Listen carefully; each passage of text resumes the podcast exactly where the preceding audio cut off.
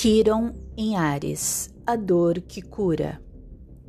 Quiron é um astro jovem dentro da astrologia, jovem no sentido do tempo que ele vem sendo estudado, devido ao movimento não tão longínquo em que foi descoberto até os desdobramentos de todas as interpretações que temos até hoje.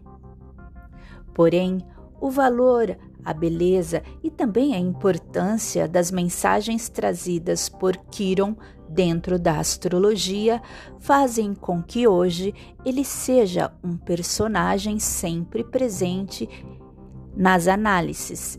Quiron fala de cura, a consciência de que existem em nós certas marcas e dores que nos matam, mas também se curam e nos curam. O que existem em Kiron nos oferecem, então, um caminho a ser trabalhado para que possamos suavizar as feridas que nos incomodam. No seu mapa, escorpiana, Kiron está em Ares, signo que exalta essencialmente a autonomia, sendo assim próprio processo de construção da sua singularidade pode ser uma fonte de dor, já que a busca pela conquista da individualidade acaba deixando marcas profundas que precisam ser curadas.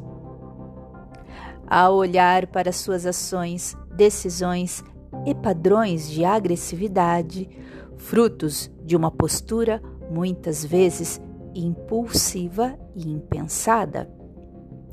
Você tende a se deparar justamente com aquilo que tanto o machuca. Lembre-se de que momentos desafiadores e conflitantes podem ser desagradáveis, mas, ao mesmo tempo, são a possibilidade de tomar consciência do que precisa ser acolhido e tratado para que você possa viver de maneira mais saudável. Olhe para si e seja verdadeira com aquilo que sente, para enfim desfrutar de um espaço interno mais leve e harmonioso, sempre acreditando na cura e na sua força de vontade.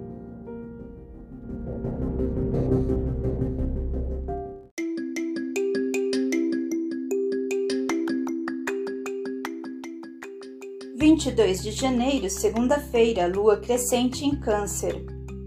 Enquanto a lua estiver em Câncer, são dias para nos dedicarmos à família, ao lar e às pessoas íntimas. Com um estado de espírito mais sensível, as pessoas se magoam e se ressentem com maior facilidade. É tempo de muitas emoções e de respondermos a situações de forma menos racional Todos estão mais receptivos, protetores e protegidos. É importante nutrir laços afetivos, pois isso fortalecerá as ligações. Lugares próprios para reunir a família serão mais procurados. Lua em quadratura com Netuno. Estamos mais indolentes e avessos, avessos a tarefas complicadas. Os assuntos de natureza complexa devem ser evitados é preciso um cuidado para não se perder papéis, documentos e chaves. Devemos checar endereços antes de sair de casa. Não é recomendável reunião de trabalho, todos sonolentos e propensos a mal entendidos. Lua em oposição a Vênus. Não favorece compras. Tendência a comprar errado ou além do necessário. Cuidado com ofertas que parecem tentadoras também não é aconselhável.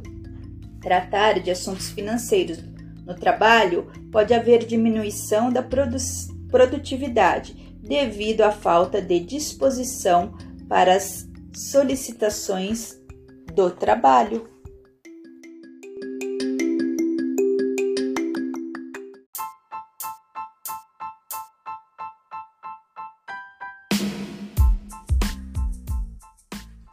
Quiron na primeira casa, Ao conhecermos a casa em que está Kiron no mapa astral, tomamos consciência de uma área que precisa sempre ser cuidada para que possamos nos curar dos males que afetam nossa saúde integral.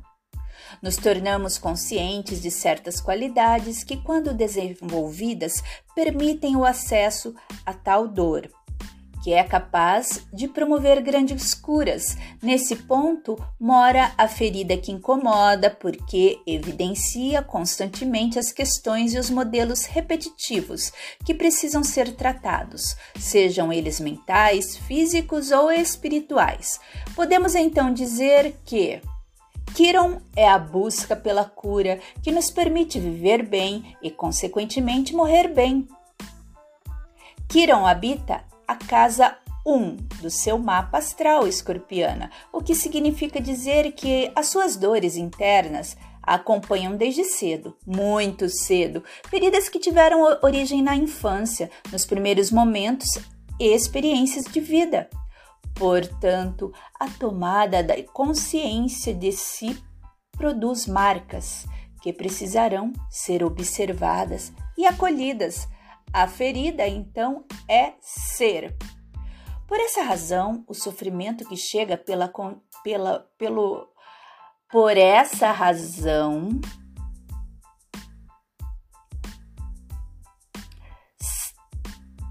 o sofrimento que chega pela condição de ser você mesmo é também a chave para grandes curas. Sendo assim, o melhor bálsamo para o que lhe incomoda com Kiron na casa 1 é o autocuidado.